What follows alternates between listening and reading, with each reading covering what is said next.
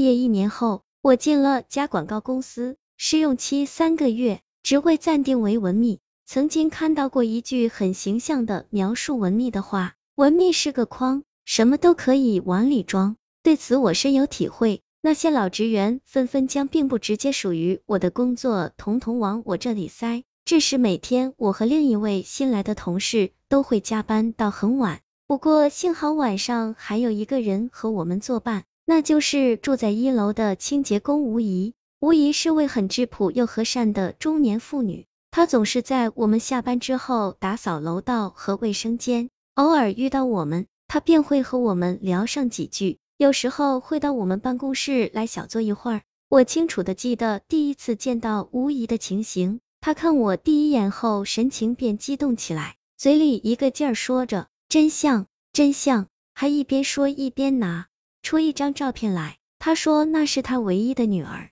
在十几岁时走失了。最近听说有人在这个城市看到过他的女儿，所以无疑便来到这里，想边打工边寻找女儿。一旁的同事拿着照片端详我片刻后，开玩笑说：“你和他的女儿真的很像，你回去问问你妈妈，你是不是捡来的？”我自然没有去问，因为我就是我妈妈亲生的。我妈妈为了生我做了剖腹产手术，刀口发了炎，现在肚皮上还有一道宽宽的疤痕。但是吴姨却仍认定了我有可能是她的女儿，有几次还要我跟她去做亲子鉴定。虽然这一事件给我在公司带来了一点不大的影响，但是我并没有怪罪吴姨。我想这也许是她思女心切产生的臆想吧。吴姨仍旧每晚雷打不动的来我们办公室，有时还会给我烧些点心之类的食品，对此我心存感激。毕竟我真的不是他的女儿。但是近段时间，吴姨忽然来楼上的次数少了，偶尔来一次也是一副有气无力的样子。原来她最近心脏不太好，而她又舍不得花钱住院，所以一直撑着，一天天数着日子。转眼间试用期即将结束，我和新同事的工作量逐渐减少。那晚我们原本打算再加最后一次班，却不料新同事被她的男朋友叫了去，办公室只剩下了我一个人。不知什么时候，外面下起了雨，雨点敲打着窗户，偶尔还有风透过窗户缝隙吹动窗帘。此时我心里隐隐有些害怕，想将电脑的音量调大，却不料忽然停了电，黑暗和恐惧瞬间将我包围。我一边用手机上的手电筒整理着桌上的文件，一边打电话让哥哥来接我。正在这时，吴姨忽然出现在我面前。我竟然没有听到他开门的声音，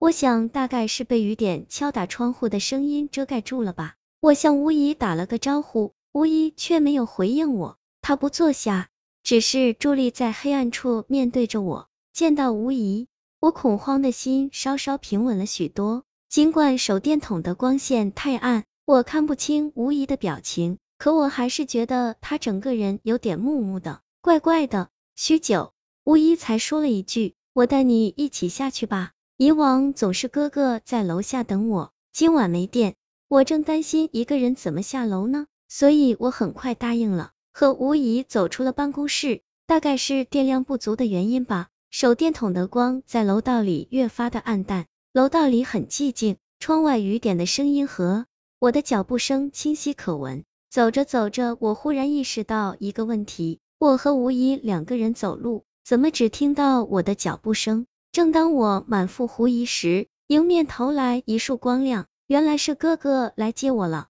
我迎向哥哥，和他边说边往楼下走。当我想起吴一时，却已不见了他的踪影。我想他大概在我和哥哥说话时已经下了楼吧。但当我问哥哥有没有见到吴一时，哥哥却说从他上了楼就没有见到我身边还有别人。这是真是奇怪了。刚才明明是无疑无疑，哥哥怎么会看不到呢？说来大概还是因为停电的缘故吧。我带着一头雾水回了家。第二天早上上班后，我得到了一个意外的消息，吴姨在昨晚忽然病逝了，时间在十点左右。我惊愕的差点把水杯扔掉。昨晚停电时，我看了一下手机，时间正好是十点，我只觉头皮一阵阵发麻。心跳也瞬间加速了起来。我安慰自己道，也许吴姨想在临死之前看看我，才上了楼。但是他反常的举动和静得出奇的脚步声又说明什么呢？